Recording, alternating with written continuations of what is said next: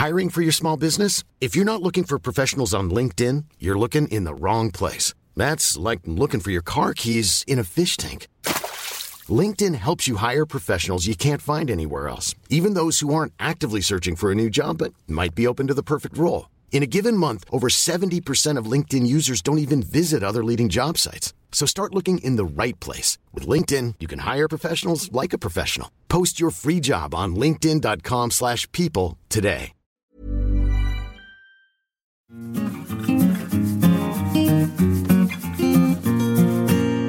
Bonjour, je suis Esther, journaliste et reporter chez Mademoiselle.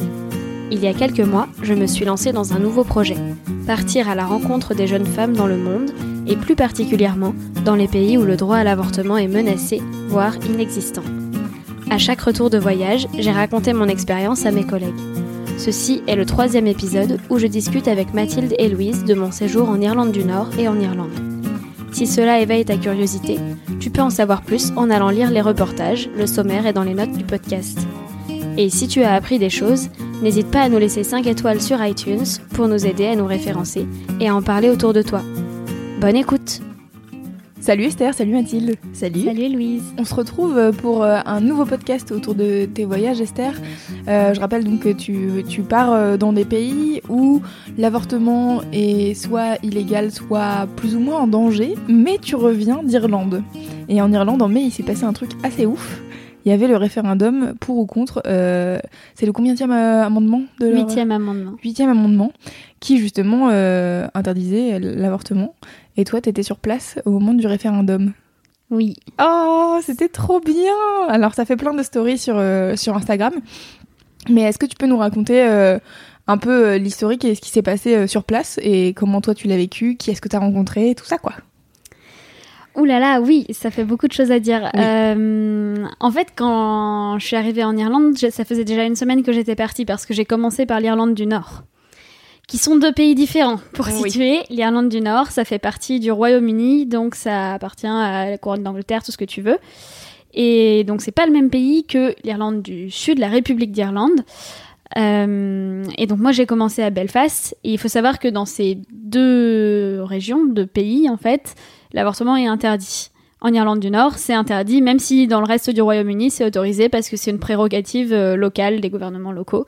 Et ça, bah, on a tendance à pas trop le savoir, mais voilà, donc c'est aussi euh, quelque chose de délicat là-bas. Et après, effectivement, quand je suis allée euh, en Irlande, donc à Dublin, et puis j'ai fait un tour dans d'autres villes, j'ai rencontré beaucoup, beaucoup de personnes dont la vie était évidemment impactée par cet amendement, alors que ce soit des femmes euh, quelconques. En fait, il faut savoir que le fait que l'avortement soit interdit dans ce pays-là par la Constitution, ça signifiait qu'une femme, dès qu'elle était, dès qu'elle tombait enceinte, ne n'était plus qu'un incubateur sur pattes. C'est-à-dire que même sa santé passe au second plan, euh, tout ça. Ok. Voilà. Donc euh, ça veut dire que concrètement, il y a des femmes qui, par exemple, euh, si elles sont malades ou, par exemple, une femme qui est, qui est épileptique, si elle tombe enceinte, on va lui demander d'arrêter son traitement parce que son traitement peut nuire au fœtus. Ok, donc on est dans un Tale. Ouais, c'est clairement ce que j'allais dire, c'est la même chose. Donc, ça peut être très délicat de se faire euh, soigner là-bas et c'est pour ça qu'il y a beaucoup d'Irlandaises qui voyagent jusqu'au Royaume-Uni, du coup dans les parties où c'est légal, pas en Irlande du Nord mais euh, en, notamment en Angleterre, pour euh, avoir recours à l'avortement ou dans d'autres pays, il y a des Irlandaises qui viennent en France, qui allaient donc, enfin, là où c'est légal quoi.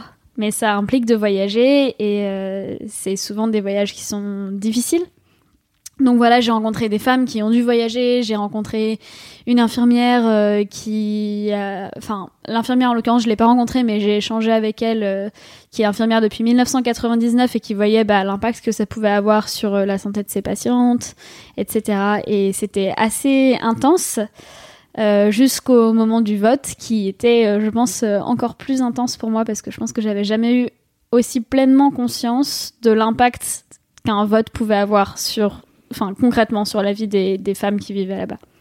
Ouais, c'est assez impressionnant euh, de voir. Donc toi, tu étais au moment où ils annoncent euh, enfin les résultats, tu étais là au moment où ils dépouillent, et, euh, et du coup, c'est moi ce qui m'a vraiment touchée, c'est le moment où le, la personne sort sur la place publique en disant c'est oui, et où vraiment toutes les femmes commencent à se faire des câlins en se disant genre ça y est.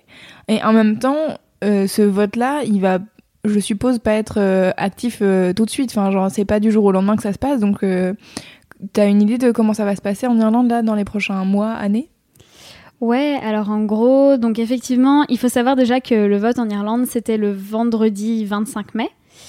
Et les bureaux de vote étaient ouverts jusqu'à 22h. Et euh, juste après la fermeture, on a commencé à avoir des, sondages de sortie des urnes qui annonçaient déjà le oui gagnant à 69% ou quelque chose comme ça. Donc à, à ce niveau-là, il y a très peu de chances que les sondages se trompent. Donc dès le vendredi soir, on savait à peu près que le oui avait gagné, donc le vote pro-choix avait gagné, mais on n'était pas, on n'avait pas le résultat final et officiel. Donc il y avait cette tension de, on a envie de se réjouir, mais euh, on n'est pas sûr. on, ne sera pas pleinement soulagé tant que ce sera pas officiel quoi. Et en fait cette tension elle a perduré tout le lendemain effectivement, moi, je suis allée directement à Dublin, euh, dans le grand hall où ils dépouillaient les votes de la ville de Dublin, et c'était assez fascinant de voir euh, tout le monde. Euh, donc, il y avait beaucoup de militants pro-choix parce qu'évidemment, bah, les, anti-choix savaient sans doute qu'ils avaient perdu, et donc je pense qu'ils se sont pas rendus sur place pour célébrer la chose.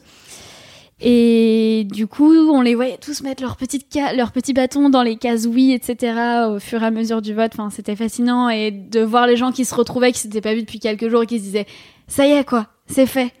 Et, et c'est incroyable. Et j'y crois pas, en fait. Ouais. Et qui se tombaient dans les bras. Enfin, c'était vraiment effectivement hyper émouvant. Et tout au long de la journée, dès qu'il y avait un résultat qui tombait, il y avait des nouveaux cris de victoire. Mais le plus beau, effectivement, c'était celui qu'il y a eu sur la place euh, une fois que le résultat final et total est annoncé, euh, donc en fin de journée samedi vers 18h, euh, où là, effectivement, il dit vraiment oui. Mm. Mais pour autant, comme tu le dis, c'est pas fini. En fait, là, ce qui s'est passé, c'est qu'ils ont juste accepté de remplacer le huitième amendement qui était dans la Constitution, qui garantissait le droit égal à la vie de la mère et du fœtus. Donc en gros, ça signifiait que la femme enceinte et le fœtus qu'elle porte avaient un droit égal à la vie. C'est pour ça que tu peux pas avoir de traitement médical qui nuirait à ton fœtus ah, parce que le fœtus est aussi important que toi-même. Hmm. Et ça, vient d'où ça, euh, cette notion euh, de, droit égal à la vie? Bah, je pense que c'est très très inspiré euh, de la religion, en particulier catholique, qui est encore très très forte en, hmm. en Irlande, qui est vraiment très prégnante. Euh, le système éducatif est encore en majorité délégué à... Enfin, c'est public, mais délégué à l'Église. Euh, pareil pour un certain nombre d'hôpitaux. Donc, euh, c'est... Pour, pour, moi, c'est très religieux et c'est juste le conservatisme religieux qui est à l'origine de ça. Et l'amendement, il a été introduit dans la Constitution en 1983. D'accord. Ah ouais? Ouais. Donc euh, nous, ça faisait, tu vois, quelques années qu'on avait euh, l'avortement légal en France, et eux, en 83, ils, ils restreignaient encore plus. Ils inscrivaient en fait dans la Constitution le fait qu'on n'a pas le droit de toucher à ces lois, parce que l'amendement concrètement, il dit l'État doit garantir par ses lois le droit égal à la vie de la mère et du mmh. fœtus, quoi. Et, donc du coup, en fait, l'amendement, c'est qu'une partie de, l'iceberg, quoi. C'est parce que j'imagine qu'avant 1983, les femmes en Irlande n'avaient pas plus le droit d'avorter. Non, mais en gros, euh, voilà, en fait, c'était juste une protection supplémentaire. du fait qu'elles n'avaient pas le droit d'avorter. Donc là, le vote a permis de retirer cet amendement, enfin de le remplacer en fait par un amendement qui dit que l'État a la possibilité de prévoir par ses lois les conditions dans lesquelles on peut avorter ou non.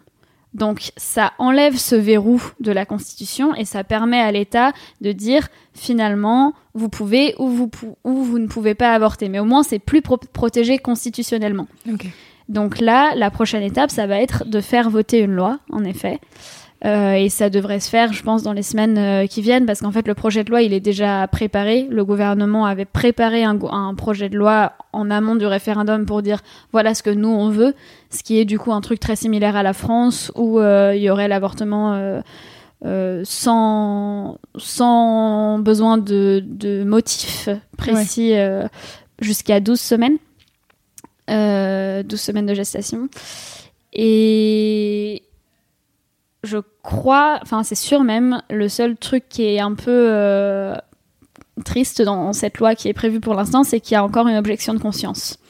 Donc ce sur quoi il va falloir être vigilant une fois que cette loi sera passée, si elle passe, mais en théorie elle va, elle va passer, enfin avec le, le plébiscite qu'il y a eu au moment du référendum et une victoire, ça veut quand même dire que deux tiers des votants ont déclaré Mhm. qu'ils étaient pour le droit à l'avortement et c'est conséquent. Et donc avec ce plébiscite-là, ils vont pouvoir la faire passer, mais Alors, derrière... Attends, je voudrais juste que tu expliques ce que c'est l'objection de conscience. Obje- objection de conscience, ça signifie que le médecin peut décider de ne pas pratiquer l'avortement parce que c'est contraire à ses propres croyances.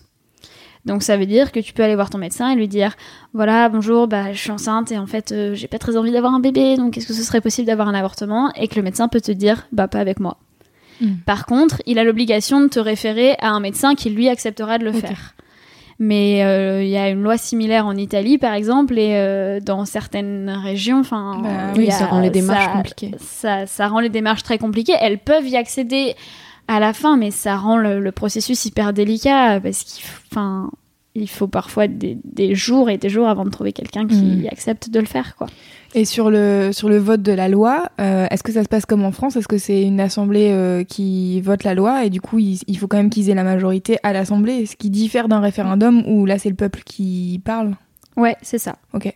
Il faut, bah, il faut que les parlementaires votent euh, en faveur de ce truc-là, mais il y a peu de chances qu'ils votent contre. Ok. En tout cas, que, enfin, il y aura év- évidemment des gens Ouais. contre, mais je veux dire, à mon avis, la majorité devrait voter pour ce projet de loi. Il devrait pas y avoir trop de soucis à ce niveau-là. Touche euh, du bois, de, bof, du bois, mais je c'est du bois quand même. Euh, J'avais une autre question en fait. euh, je sais pas toi Mathilde, mais moi, euh, le fait de savoir que c'était interdit d'avorter en, en Irlande, je l'ai appris il y a pas si longtemps que ça. Je pense que il y a, je sais pas, 3-4 ans. Et donc à mon échelle de lectrice de Mademoiselle depuis mes 16 ans, je trouvais que c'était pas beaucoup que j'avais appris appris ça un peu. Enfin. Je sais pas comment tourner ça, mais j'ai l'impression qu'en Europe, on est là, ouais, on est hyper progressiste et tout, et qu'en fait, tu vois pas qu'à côté de chez toi, il y a des trucs qui se passent et qui du coup ne, se passent pas et t'es pas au courant quoi. Genre le fait que pour moi l'Irlande c'est à côté, j'ai fait un voyage là-bas, je savais pas que c'était interdit d'avorter, tu vois, et, euh, c'est vraiment euh, hyper euh, hyper étrange. Moi, en fait, le moment où j'ai commencé à travailler sur la question de l'avortement en Irlande, c'était il y a un an, parce que, donc en fait, j'avais commencé avec l'Irlande du Nord.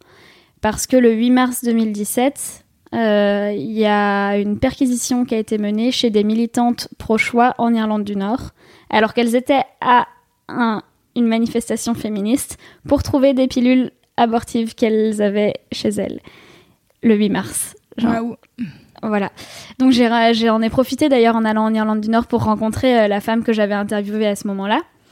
Euh, mais en gros, ça m'avait choqué et on l'avait titré comme ça, le papier, on l'avait fait à deux heures de Paris pour un avortement, on risque la prison à vie. Parce que c'est le cas en Irlande du Nord, concrètement, c'est ce que la loi dit. C'est la prison à vie que. C'est ce que la loi dit. Dans les faits, c'est différent. Mais Dans la les faits, loi, du coup, ça ressemble à quoi? Dans les faits, il y a quand même des femmes qui ont été poursuivies, euh, pas forcément automatiquement condamnées ou en tout cas pas à perpétuité.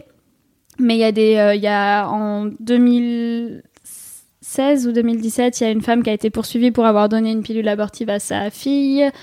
Euh, Enfin, il y a des choses comme ça qui se produisent quand même. Il y avait eu plusieurs cas euh, justement dans, les deux années euh, précédentes, et c'est aussi ça qui avait poussé les, qui poussait les militantes à être de plus en plus virulentes.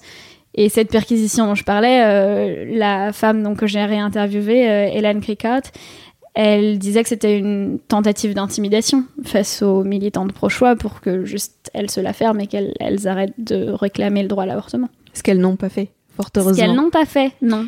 Ouais, mais du coup, donc euh, là on parlait de l'Irlande, euh, la République d'Irlande, mais donc il y a aussi l'Irlande du Nord et en Mm. Irlande du Nord c'est pas prêt de bouger apparemment? Bah, en fait, justement, la- c'était assez intéressant de voir les deux. Euh, donc moi, j'ai constaté beaucoup de solidarité entre les femmes nord-irlandaises et les femmes irlandaises.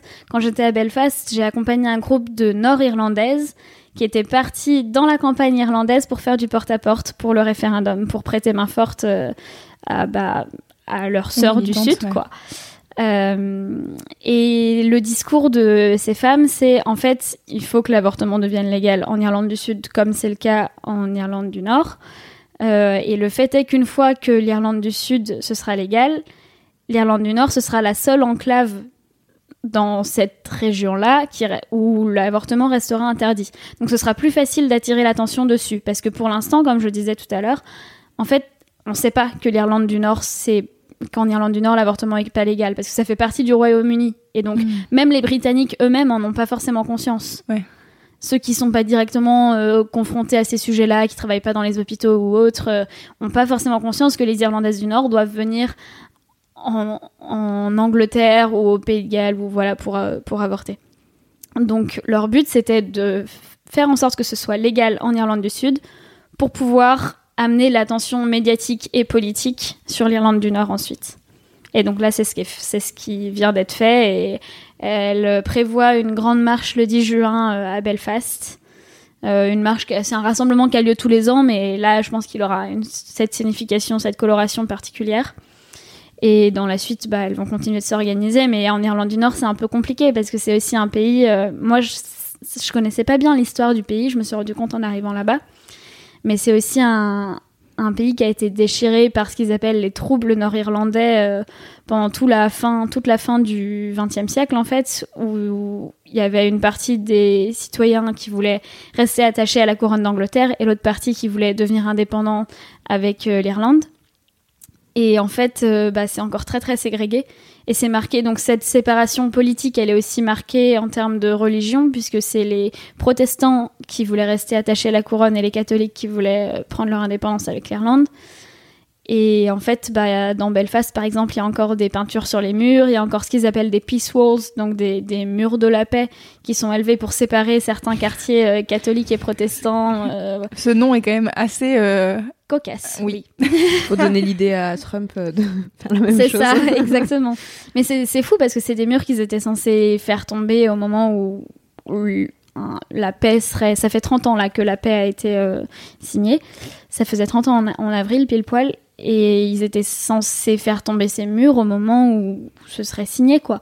Et en fait, ils ont toujours eu peur que ça reparte. Ils ont encore peur aujourd'hui que ça reparte, notamment à cause du Brexit, parce que le Royaume-Uni va sortir de l'Union européenne, ce qui inclut l'Irlande du Nord, mais du coup l'Irlande, elle reste dans l'Union européenne, et ça signifie qu'il y a des gens qui vivent sur la frontière. En fait, jusqu'à présent, euh, depuis que l'Irlande et le Royaume-Uni sont dans l'Europe, bah la frontière était plus vraiment physique, plus vraiment marqué.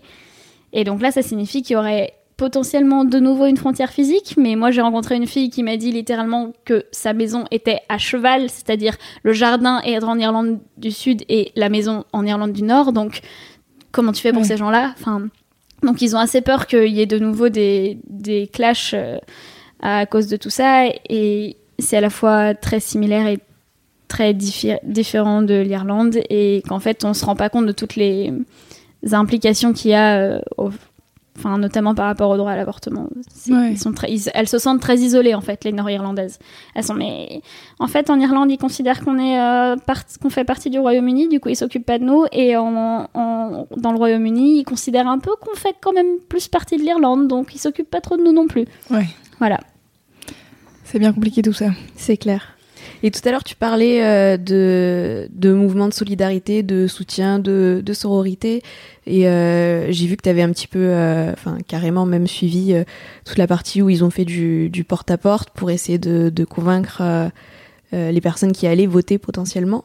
Comment t'as ressenti ce moment? Qu'est-ce que c'était? Est-ce que c'était de l'effervescence? Est-ce que c'était plutôt joyeux? Ou est-ce qu'il y avait bah, des moments compliqués aussi quand peut-être les, les, militantes se confrontaient à des noms fermes C'était assez euh, mix comme sentiment parce qu'effectivement il y avait une très bonne énergie dans l'équipe de campagne. Euh, vraiment elles étaient de bonne humeur elles étaient de très très bonne volonté euh, enfin c'était très positif. Et en même temps moi à la fin de la journée j'étais frustrée parce qu'en fait je m'attendais pas à faire face à autant de noms de la part des gens qui ouvraient leurs portes. Alors déjà il y a beaucoup de portes qui s'ouvrent juste pas euh, moi, j'avais jamais fait de porte-à-porte dans une quelconque campagne, donc c'était vraiment une première fois. Et j'étais pas là pour faire le porte-à-porte, j'étais là pour observer les gens qui faisaient du porte-à-porte, mais j'observais quand même de très près. Et euh, bah ouais, j'étais à la fois hyper enthousiasmée dès que t'as un oui, en fait, Dès que t'as quelqu'un qui te dit euh, oui dans ma maison on va tous voter oui, on est six, ça fait six votes pour le oui, là t'es yes c'est trop bien. Et en même temps euh, deux maisons après, euh, tu te retrouves face à une dame qui te dit non bah désolé je sais déjà que je vais voter non. Et quand tu lui demandes pourquoi, elle regarde sa petite fille de deux ans qui est à côté et elle dit bah c'est elle qui me fait voter non. Comment est-ce qu'on peut tuer des bébés comme ça? Et moi je suis là, Ah oui, bah, c'est-à-dire que ce n'est pas exactement la même chose, mais bon. Oui, mais c'est surtout euh, justement à l'inverse. Pense à elle quand elle sera plus grande et que alors bon bref. Voilà, je. Voilà, donc il y a des moments, il y a vraiment beaucoup de moments où quand tu te prends des noms et des argumentaires en face et typiquement que tu leur expliques le coup de l'épilepsie et des traitements qui sont arrêtés et que le mec en face te répond je comprends mais je crois que je suis quand même du côté de l'enfant à naître. Et t'es là ah d'accord. Bon, Est-ce qu'il n'y a pas un truc euh, C'est une question random que je pose, euh, pas forcément en Irlande, mais en fait, est-ce qu'il n'y a pas un truc avec les fœtus euh, que les gens voient en tant que de fu- futurs êtres vivants qui vont pouvoir un peu euh, aider cette cette planète à s'améliorer parce que vraiment euh, là c'est n'importe quoi avec le progressisme? Et du coup est-ce que ça serait pas un truc comme ça dans, dans le style de en fait cette vie vaut plus que euh, celle qui est déjà sur Terre parce que celle qui est déjà sur Terre elle a déjà existé alors que l'autre pas du tout et que du coup ça serait bien qu'elle ait sa chance est-ce que c'est pas un espèce de truc comme de, de une espèce de réflexion comme ça euh, Honnêtement, je, je sais pas, je pense que j'ai. Enfin, en tout cas, j'ai eu le sentiment que c'était beaucoup dans l'émotivité et pas forcément rationnel. D'accord. Euh, De toute façon, enfin, l'Irlande était recouverte de panneaux euh, tous plus mensongers les uns que les autres. euh, et il faut pas faire comme si la propagande n'était que d'un côté. hein. Enfin, je veux dire, ils en ont fait usage euh, partout. Mais Mais- oui, tu- tu c'était dans les rues de Dublin, je crois, où t'as croisé des personnes. euh, Ah oui, sacré épisode, dis donc. Oui. je pense qu'on on peut raconter cette, euh, cette anecdote. Alors ça, c'était la veille du référendum, je crois. Et donc, euh, moi, j'étais un peu interloquée parce qu'en France, euh, les votes se passent le dimanche, généralement, et dès le vendredi soir, t'as plus le droit de faire campagne. À partir de minuit le vendredi, euh, tu- c'est blanc, et en fait, tout le monde se tait, et on laisse les gens réfléchir jusqu'au dimanche pour leur vote. Et en Irlande, bah, en fait, le jour même du vote, il y avait encore des gens dans la rue. Alors, pas le droit d'être à moins de une certaine. Je pense que c'était 50 mètres, mais je suis plus très sûre d'un bureau de vote. Mais il y avait quand même des gens avec des panneaux dans la rue, etc. Et donc la veille, je me baladais sur l'avenue principale sur O'Connell Street, justement pour constater euh, est-ce qu'il y a des gens qui militent et tout. Et donc je m'a- je m'approche d'un groupe de oui, je leur parle et tout. euh, ils étaient tout à fait sympas, etc. Et puis au loin, je vois des gens qui m'ont l'air d'être plutôt des noms. Puis je me dis quand même, faut pas que je les ignore, tu vois. Faut, faut que j'aille leur parler. J'avais déjà parlé à des militants du non, mais de manière un peu rapide. Et je me dis, il faut, enfin, il faut voir les il, deux côtés, il quoi. faut que je vois les deux côtés, quoi. Donc je, j'y vais. I'm Sandra, and I'm just the professional your small business was looking for. But you didn't hire me because you didn't use LinkedIn jobs. LinkedIn has professionals you can't find anywhere else, including those who aren't actively looking for a new job but might be open to the perfect role, like me. In a given month, over 70% of LinkedIn users don't visit other leading job sites. So if you're not looking on LinkedIn, you'll miss out on great candidates like Sandra. Start hiring professionals like a professional. Post your free job on linkedin.com/people today. Et je cache, j'avais sur mon sac un, un, un pins euh, Yes. Du coup, je, je cache mes mains, mains dessus pour qu'ils voient pas euh, mon orientation dès le départ. Finalement, je leur ai dit euh, quasiment directement euh, parce que directement, ils étaient vraiment en train d'essayer de me convaincre. Donc, j'ai voulu marquer directement. Bah, en fait, je pense pas que vous allez me convaincre parce que je suis a priori déjà du côté du oui, mais je veux bien entendre vos arguments parce que j'étais curieuse. Et donc, dès que je lui ai dit que j'étais du côté du oui, déjà, elle a commencé par me dire mais en fait, vous savez que l'avortement, c'est dangereux pour la vie des femmes? Et là, moi, j'étais forte de mes connaissances euh, statistiques sur le sujet qui disent qu'il y a 25 millions d'avortements non sûrs qui sont pratiqués chaque année dans le monde et qu'à cause de ces 25 millions d'avortements non sûrs, il y a 50 000 femmes qui perdent la vie chaque année dans le monde. Donc, je lui dis ça. Parce qu'elle me sortait donc toute une liste d'effets secondaires potentiels qui existent, mais je veux dire, aujourd'hui, l'avortement, s'il est pratiqué dans des conditions sûres, donc dans un cadre légal, parce que dès que c'est légal, on a les moyens médicaux de le faire de manière sûre, c'est pas vraiment dangereux. En plus, il y a un suivi. Enfin, c'est pas dangereux. Par contre, si tu le fais toute seule dans ton coin avec ta pilule abortive et que ton placenta, placenta se détache pas, oui, effectivement, peut y avoir des effets secondaires qui sont vraiment pas chouettes. Et du coup, elle me dit ça, donc je dis, ben oui, mais enfin, c'est faux parce qu'en fait, c'est quand c'est illégal que c'est le plus dangereux. Donc, euh, elle essayait vraiment de me prendre à revers et j'ai trouvé ça hyper désagréable. Et quand je lui dis ça, c'est un mec qui était à côté d'elle qui me dit, mais de toute façon, c'est Dieu qui décide qui meurt. Donc la première réaction, pourquoi du coup ça s'applique pour la vie des femmes mais pas pour la vie des fœtus? Et deuxième réaction, qu'est-ce qui se passe si moi je crois pas en Dieu? Donc je leur ai dit, bah écoutez, je comprends ce que vous dites, je comprends que vous croyez en Dieu et que c'est vos croyances et que vous avez envie de les respecter, mais en fait, qu'est-ce qui se passe si moi je crois pas en Dieu? Parce que cette loi, elle va me permettre à moi d'avorter si j'en ai besoin, mais vous, elle va pas vous forcer à avorter si vous le voulez pas et si vous voulez garder cette vie, comme vous le dites, euh, voilà. Et donc là, ils sont partis dans tout un. Enfin, franchement, j'ai cru que j'étais dans un sketch, quoi, parce que je, je m'étais jamais retrouvée face à face avec des gens qui me qui me disaient que la théorie de l'évolution et que Darwin euh, c'était faux et qu'il y avait des tonnes d'enquêtes scientifiques qui montraient euh, que non on n'était pas apparu il y a des millions d'années enfin je sais pas quoi que le Big Bang ça n'existait pas que Ouais, ok. De partir sur. Euh, j'entends vos arguments. le Big Bang n'existe pas. Voilà. Et en fait, j'ai même pas pu me retenir vraiment de rire parce que j'étais sonnée, quoi. Enfin, j'étais. J'étais, j'étais juste complètement surprise qu'on en arrive à des arguments bah, religieux à ce point-là. Enfin, je sais pas, moi je m'étais jamais vraiment. Je savais, tu sais, par exemple, qu'ils existaient aux États-Unis, ou je sais pas, t'entends euh, les gens qui pensent que la Terre est plate et qu'on nous ment sur le fait qu'elle est ronde, ou je sais pas, ce genre de choses. Mais se retrouver face à des gens qui te défendent ça dans les. Enfin, face à face en te regardant dans les yeux. J'étais genre, bon, bah écoutez, si vous croyez ça, enfin, je vais partir parce qu'on perd notre temps tous, quoi. Enfin, vous, vous, vous, allez pas me convaincre, je vais pas vous convaincre non plus. Maintenant, je sais à peu près qui vous êtes. Ça suffit, je vais partir. Et là, quand j'ai décidé de partir, la femme m'a dit Vous devrez vous repentir, sinon vous brûlerez en enfer. Donc voilà, cette discussion s'est terminée comme ça et c'était assez euh, intense. Mais bon, le truc ironique, c'est que le soir après, je suis sortie dans un bar euh, qui défendait Louis et que quand la dernière chanson que j'ai entendue dans le bar qui était jouée en live, c'était Highway to Hell. Donc voilà. Et euh, est-ce que tu as, rencontré d'autres personnes catholiques ou en tout cas croyantes qui étaient pro-choix? Il y en a. Parce qu'en fait, euh, comme on disait tout à l'heure, si c'est euh, un pays où en effet euh, la religion catholique est hyper présente, ça veut pas dire que tout, les, toutes les personnes qui croient en Dieu sont croient aussi que le Big Bang n'a pas existé et que la théorie de l'évolution est. non, je pense que c'était vraiment une, une marge. Enfin, c'était vraiment une exception et c'était ils avaient pas les mêmes signes que la campagne officielle du non. Tu vois, ils avaient des panneaux un peu faits à l'arrache par eux-mêmes avec des images de des fausses images de fœtus morts. Enfin, c'était dégueulasse, c'était horrible.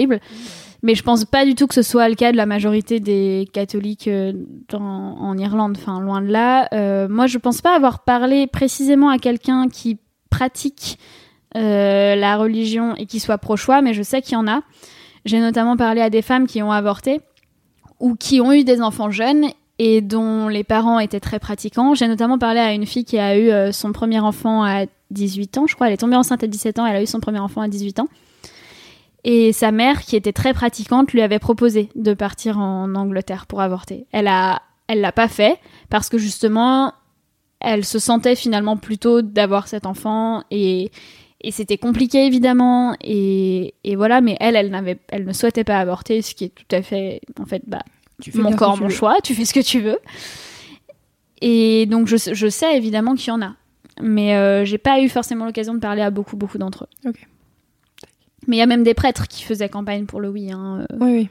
Non, mais voilà, c'est que je voudrais pas qu'on donne euh, l'impression qu'il euh, a, y a, que des gens fous qui pensent que Dieu mérite d'avoir le droit de vie ou de mort sur. Non, t'as raison, mais c'est vraiment. Enfin, je, pense que c'est à la marge, quoi. Oui, bien sûr. Ces gens-là. et tout à l'heure, tu parlais d'une infirmière. Et j'aimerais qu'on revienne sur cette histoire parce que je crois qu'elle est très intéressante, même si un peu douloureuse. Euh, tu as rencontré donc une infirmière qui était infirmière depuis 1999. 99.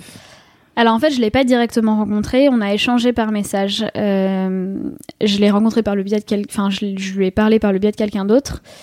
Et euh, elle m'a envoyé un long texte euh, dans lequel elle, elle expliquait tout ce qu'elle avait constaté au cours de ses années de carrière dans un hôpital. Et effectivement, elle parle de trucs, enfin, elle décrit euh, parfois des, des situations où il y a des femmes donc, qui sont en train de faire une fausse couche. Mais le cœur du bébé bat toujours. Le cœur du fœtus bat toujours. Et du coup, les médecins ne n'osent pas intervenir du fait du huitième amendement parce qu'ils ont peur de d'enfreindre la loi. Et du coup, on laisse la femme faire sa fausse couche et garder son fœtus qui est en train de mourir dans son ventre pendant parfois des jours, voire des semaines, ce qui peut provoquer des infections, parce qu'en fait, si ton col de l'utérus s'ouvre ou si t'as par exemple des jumeaux et qu'il y a un seul des jumeaux qui est sorti, mais pas l'autre, et que le placenta est pas sorti, mais si tu retires le placenta, ça fera sortir le deuxième jumeau alors que son cœur bat toujours.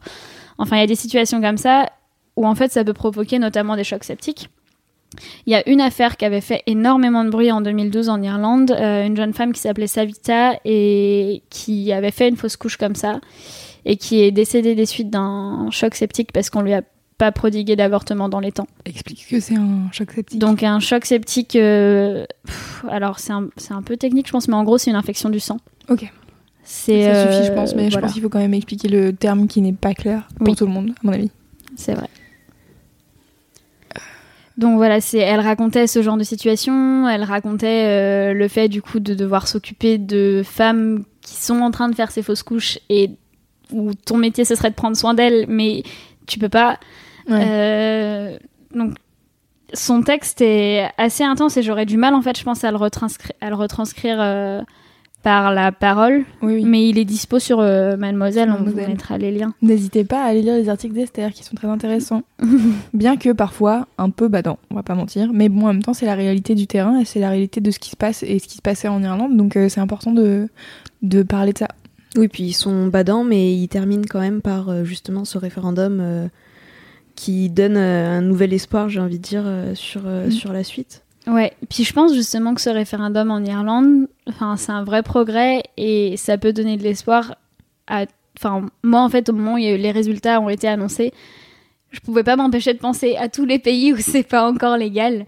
Et bah, que ce soit euh, tout près, donc en Irlande du Nord ou sur d'autres continents, euh, je, je me disais quand même que c'est un beau signe d'espoir, quoi que ça peut changer et ça peut changer dans le bon sens et pas seulement dans le mauvais comme on peut voir dans certains pays où ça recule en fait.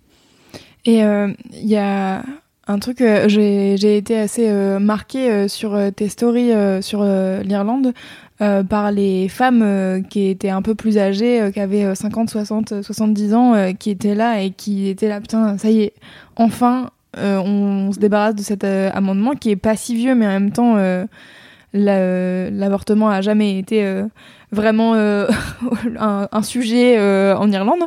Et du coup, euh, t'as pu discuter avec des femmes un peu plus âgées? Ouais, ouais, bah, la première que j'ai rencontrée, c'était la journée où j'ai fait du porte-à-porte. Et donc, c'était une dame hyper. Enfin, elle était vraiment adorable. Et qui me disait que lors de l'introduction de ce huitième amendement dans la Constitution en 1983, elle, elle militait déjà, c'était il y a 35 ans. Et en fait, euh, bah, elle était vraiment désespérée à ce moment-là et désabusée parce que elle me disait à ce moment-là, on était vraiment les seuls. Enfin on était vraiment très peu quoi à se battre euh, contre l'introduction de cet amendement. C'était un peu une peine perdue d'avance enfin une cause perdue d'avance. Et elle a dit cette phrase qui m'a pas mal marqué qu'elle reprenait elle-même d'un justement un prêtre euh, pro-choix avec qui elle avait milité en 1983 qui lui avait dit ben oui mais il faut qu'on se lève parce que sinon ils croiront qu'ils sont tout seuls et qu'il n'y a pas d'opposition. Alors qu'il y en a une. Elle est peut-être pas nombreuse mais il y en a une. Et euh, c'était assez fou de l'avoir parlé de ce moment-là et de l'avoir comparé les deux situations où elle disait euh, bah honnêtement si cette année euh, c'est le non qui l'emporte et si cet amendement reste dans la constitution enfin je serais encore plus dévastée parce que cette fois-ci j'ai de l'espoir quoi et c'était ouais assez impressionnant et ça c'est une dame qui avait avorté quand elle avait 25 ans elle était allée en Angleterre pour euh, Mm. pour recevoir, euh, pour pouvoir avoir un avortement. Et justement, tu as, eu des conversations avec des jeunes filles qui ont, dû faire ces voyages. Tu disais que c'était des voyages qui étaient compliqués. Euh, je suppose qu'il y a des articles sur Mademoiselle, mais peut-être tu peux nous en raconter un peu Ouais, ouais. Euh, alors en fait, j'ai été surprise parce que c'était vraiment très compliqué de les rencontrer, ces jeunes femmes.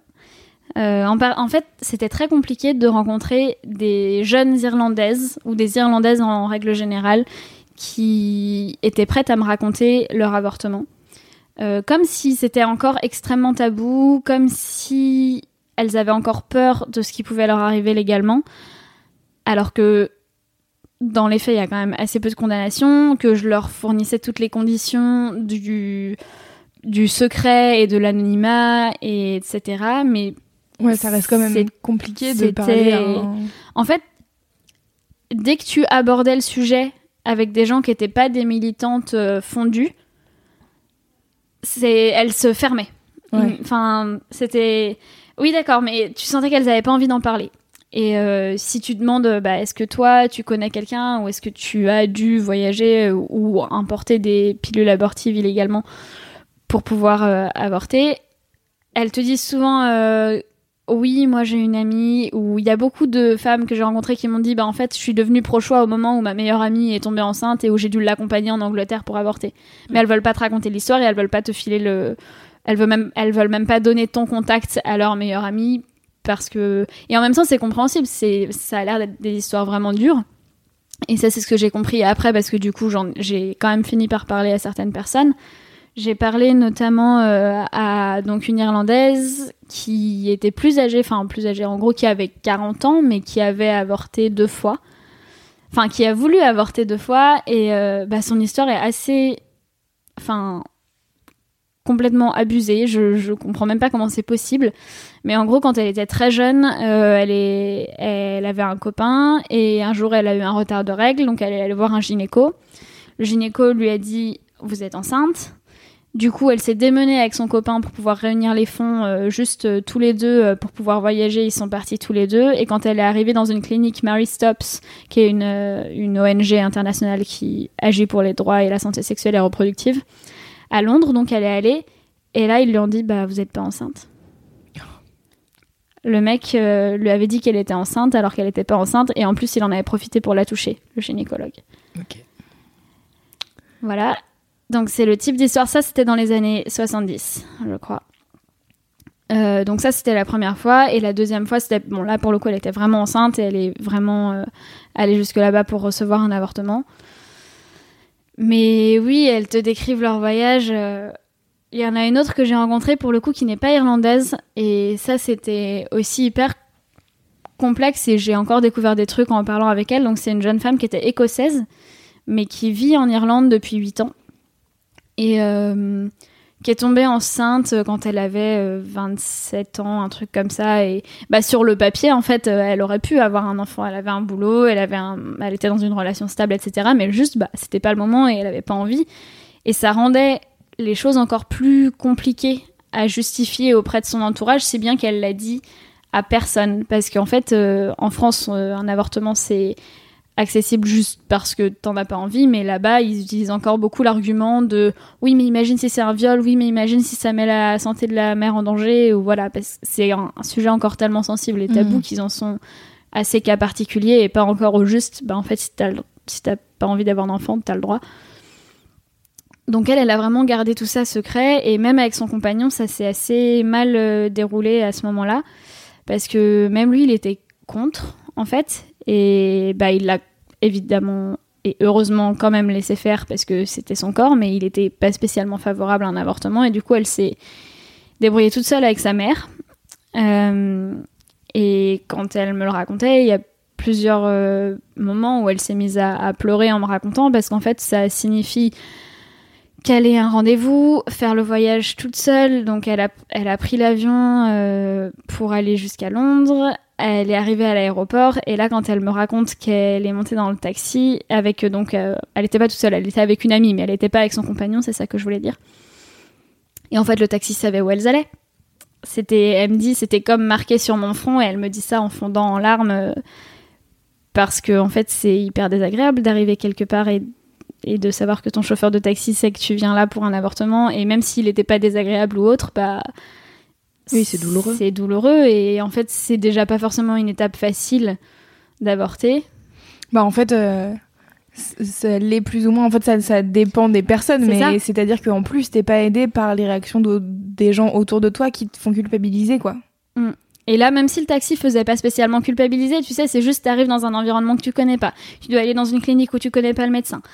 Tu, dois remplir les papiers. Dans la salle d'attente, il y avait que des couples. Elle, elle n'était pas avec son compagnon parce que son compagnon était plutôt contre et que du coup, elle avait sciemment décidé de ne même pas lui proposer de venir et elle était reconnaissante du fait qu'il n'ait pas demandé à venir parce qu'elle se disait s'il vient et qu'il montre un seul signe de négativité, de je suis pas trop pour, elle avait peur qu'on lui refuse l'avortement. Euh, donc elle a fait toutes les démarches toute seule et elle voyait dans la salle d'attente les couples qui pouvaient y aller à deux et elle, son amie, pouvait pas l'accompagner parce qu'elles elles étaient pas liées euh, biologiquement ou par les liens du mariage ou j'en sais rien. Enfin, c'était pas un couple quoi. Et elle fait son truc et en plus la procédure s'est pas hyper bien passée pour elle. Enfin, en gros, euh, donc ils lui ont fait une anesthésie, ils lui ont fait un curtage pour retirer le fœtus. Et quand elle s'est réveillée, elle décrivait la salle d'attente où en fait elle disait bah déjà dans la salle d'attente il y avait cette jeune euh, femme euh, qui devait avoir euh, cette, adolescente en fait qui devait avoir 15 ans et qu'elle avait vue déjà dans l'avion. Elle l'avait retrouvée dans la salle d'attente et là elle la voyait et donc il y avait elle, il y avait une autre femme qui parlait avec un accent irlandais et il y avait trois jeunes femmes anglaises. Et elle disait c'est fou parce qu'il y avait un énorme contraste entre ces trois jeunes femmes anglaises qui parlaient de ce qu'elles allaient dîner, euh, de ce qu'elles allaient manger le soir et des séries qu'elles allaient regarder. Et nous, enfin en tout cas, donc qui la- la- l'adolescente, la, jeune femme irlandaise plus vieille qui avait l'air extrêmement triste et elle-même qui pensait déjà à il faut que je me dépêche pour pas ra- rater mon avion du retour. Et à ce moment-là, au moment où elle a voulu se lever, elle s'est mise à ressentir des douleurs euh, incroyables et il s'est révélé qu'en fait ils avaient oublié apparemment de lui faire une injection pendant l'anesthésie qui était nécessaire, je sais pas quoi pour. euh, alors je connais pas grand chose en médecine et j'ai, je veux pas m'avancer, mais en gros ça a pris beaucoup plus de temps, donc elle a fini par ressortir dans la salle d'attente après 7 heures ou 8 heures pour retrouver son amie qui n'avait aucune nouvelle d'elle et les infirmières voulaient rien lui dire parce qu'elles n'étaient pas de la même famille. Donc son amie avait vu des gens rentrer après elle et ressortir avant elle, donc elle comprenait pas quel problème il y avait eu. Elles étaient flippées de pas arriver à reprendre l'avion en temps et en heure. Enfin, et donc elle te raconte tout ça euh, avec euh, clairement des larmes dans la voix et et des larmes dans les yeux et on a fait des pauses pendant son Ouais. récit parce que ça se voit que c'était douloureux et en fait elle pouvait même pas aller en Écosse chez sa mère pour le faire parce que ça faisait trop longtemps qu'elle ne vivait plus en Écosse donc elle enfin elle pou- elle pas le droit d'aller là-bas pour le faire Euh, donc elle c'est pour ça qu'elle a dû le faire dans un endroit qu'elle connaissait pas et elle disait mais c'est horrible en fait d'être Enfin, dans ces moments-là, tu aurais besoin juste de ton chez toi et de ta famille euh, pour te rassurer et voilà. Et justement, du coup, comment, comment tu t'y prenais et comment tu as réussi euh, à, à récolter ces témoignages. Alors, euh, bon, il y a eu la partie compliquée de trouver des personnes qui acceptent de témoigner, mais ensuite, comment ça se passait Et pour réussir à créer un lien de confiance euh, pendant que la personne parlait, et toi aussi, parce que émotionnellement, j'imagine que ça doit être une grosse décharge euh, de voir des personnes témoigner d'histoires aussi difficiles. Comment tu comment as géré ça? Je, je sais pas, j'ai pas trop euh, réfléchi le truc, pour être honnête. Je, c'est juste des gens que j'ai rencontrés, euh, soit, enfin, par le bouche à oreille ou juste parce que en fait je posais les questions et, et dans des rassemblements de militantes j'étais là et alors euh, vous ça vous est arrivé et alors et donc j'ai fini par rencontrer des gens à qui c'était effectivement arrivé et quand elles racontent bah en fait je me la ferme Oui. Je, me tais et j'écoute et parfois je pleure ou j'ai les larmes aux yeux aussi en même temps qu'elles et je suis beaucoup dans l'empathie je pense mais en même temps avec cette barrière de si moi je lâche en fait enfin elles peuvent plus raconter si elles sont face à quelqu'un qui est autant en pleurs qu'elle elle pourrait l'être. Donc euh, je sais je sais pas trop en fait c'est des moments qui sont presque flous euh, enfin qui sont pas flous parce que j'ai très nette l'image de la personne en face de moi, mais en fait, je pense que mes sentiments à moi passent complètement au second Mm. plan et sont beaucoup dans le juste ok, j'enregistre et j'écoute. Ouais, t'es dans ton travail de journaliste en fait. C'est ça. Est-ce qu'il y a d'autres euh, choses dont tu voudrais parler? Peut-être que je vais juste euh, préciser quand même qu'il y a pas que des mauvaises choses en Irlande.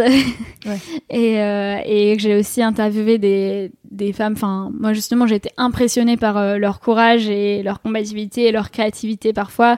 Et j'ai rencontré des femmes pour parler de tout à fait autre chose que de l'avortement à certains moments, même si ces textes-là sont pas encore parus. Et, et j'ai hâte qu'ils paraissent parce que l'Irlande c'est aussi plein de belles choses et pas juste euh, un pays où l'avortement était interdit jusqu'à et encore techniquement interdit mais mais pas pour longtemps. Cool. Merci Esther. Merci à vous. Merci Mathilde. Merci Louise. À la prochaine pour un, un nouvel épisode quand tu reviendras dans notre pays qu'on garde secret pour le moment car on va pas tout dévoiler non plus. À bientôt. Ciao Ciao. Et voilà, c'est terminé pour ce troisième épisode. J'espère que cela te donne une idée de ce qui se passe dans la vie des jeunes Irlandaises. Si tu as aimé ce récit, pense à nous laisser 5 étoiles sur iTunes pour nous aider à nous référencer et à t'abonner. N'hésite pas non plus à en parler autour de toi. À très vite